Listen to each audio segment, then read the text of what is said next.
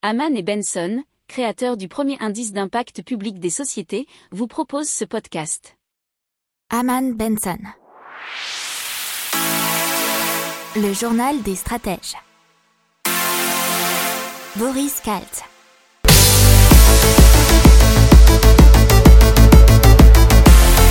Bonjour à tous et bienvenue dans le journal des stratèges pour une revue de l'actualité éco, tech et impact du jour.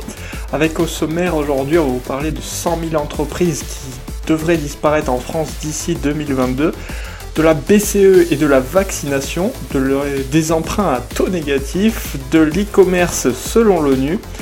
Dans la tech, on va vous parler de l'espace avec Share MySpace et dans l'impact de la tour Elitis. Vous écoutez le journal des stratèges numéro 101 et ça commence maintenant. Donc euh, en France, malheureusement, il devrait y avoir pas mal de faillites d'ici 2022 et 100 000 entreprises seraient appelées à disparaître selon Jean-Eudes Duménil qui est secrétaire général de la CPME, c'est la Confédération des petites et moyennes entreprises. Il a affirmé que malheureusement autour de 100 000 entreprises seront appelées à disparaître d'ici 2021 ou 2022.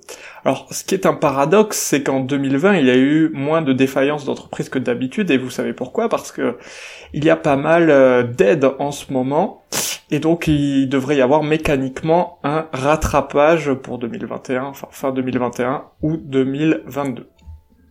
Alors la Banque Centrale Européenne, euh, via son vice-président Luis de Guindos, nous a parlé euh, bah, des effets de la vaccination, puisque en, fait euh, Luis de Guindos, donc le vice-président de la Banque Centrale Européenne, euh, nous dit que bah, la Banque centrale devrait réduire ses mesures de soutien d'urgence lorsque le rythme des vaccinations aura atteint un niveau critique en Europe et que le rebond économique s'accélérera. Il a aussi mis en garde contre un maintien trop prolongé des mesures d'assouplissement monétaire de la Banque centrale, hein, ce qu'on appelle le quantitative easing, estimant que les effets secondaires pourraient être aussi dommageables qu'un retrait trop précoce du soutien monétaire. Alors, on va vous parler là des taux négatifs et plus particulièrement des emprunts euh, pour les emprunts immobiliers à taux négatifs.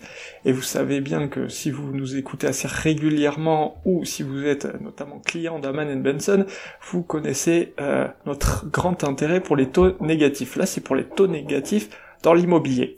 Puisque depuis 2019, vous avez Gisque Bank, notamment, qui a été la première banque au monde à proposer des hypothèques à taux négatif, donc les emprunts immobiliers. C'est le troisième établissement danois et il offrait moins 0,5% pour un emprunt à 10 ans. Donc les clients, bien sûr, ne reçoivent pas directement d'argent, mais le montant de leur dette se réduit chaque mois. Autrement dit, la banque paie une partie de leur amortissement. Et ça arrive de plus en plus, en particulier au Danemark, mais aussi au Portugal. Donc, euh, en cette période de pandémie, l'ONU a, publié un rapport avec la CNUSED, qui est la Confédération des Nations Unies pour le commerce et le développement, pour nous parler de l'essor spectaculaire de l'e-commerce qui a été connu sur cette dernière année, bien sûr en raison de la pandémie et surtout d'un contexte de restriction de mouvement. Alors bien sûr, il y a eu des effets négatifs, notamment sur les services de covoiturage et de voyage. Alors ça, ça vient des statistiques de 7 pays, hein, Australie, Canada, Chine, Corée du Sud, Singapour, Royaume-Uni et États-Unis, euh, qui représentent deux tiers des ventes en ligne d'entreprises à consommateurs, ce qu'on appelle les B2C.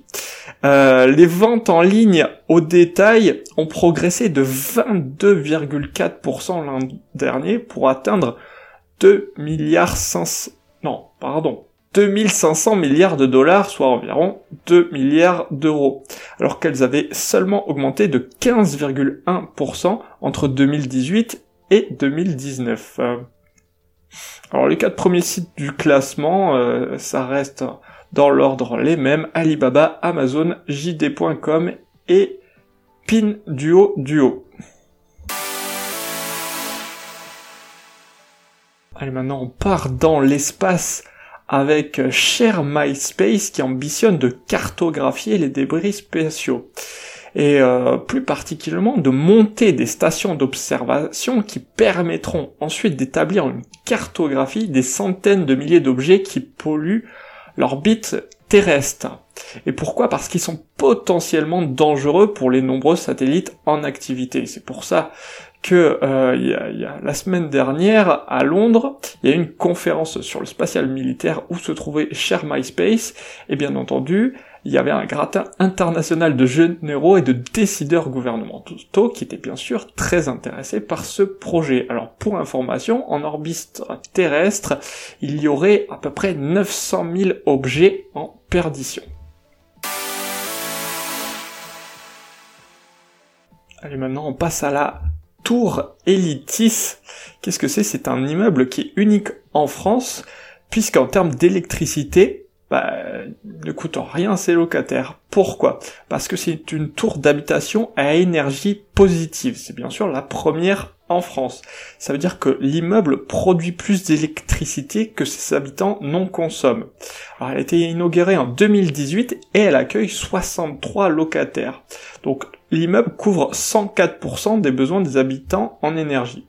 Il y a notamment 400 mètres carrés de surface de panneaux photovoltaïques sur le toit, mais aussi des doubles vitrages renforcés, de, de larges persiennes aux fenêtres. Euh, tout ce système permet aussi d'économiser de l'énergie, et notamment aussi grâce à une application qui peut être pilotée à distance, euh, qui permet aux locataires de limiter leur consommation. Alors euh, c'est une première en France, mais apparemment il va y avoir des petits frères et sœurs, puisque de nouvelles tours à énergie positive vont apparaître prochainement à Dijon, mais aussi à Saint-Étienne. N'oubliez pas de vous abonner au podcast, mais pourquoi pas aussi à notre newsletter La lettre des stratèges qui est gratuite, vous en trouverez dans les infos de l'émission, mais aussi sur notre site internet Aman Benson Stratégie, rubrique média La lettre des stratèges. Voilà, c'est tout pour aujourd'hui. Je vous souhaite une excellente journée et je vous dis à demain pour de nouvelles infos. Ciao pour approfondir ces sujets, abonnez-vous à la newsletter de Haman et Benson et écoutez nos autres podcasts que vous retrouverez dans les notes de l'émission ou sur notre site internet.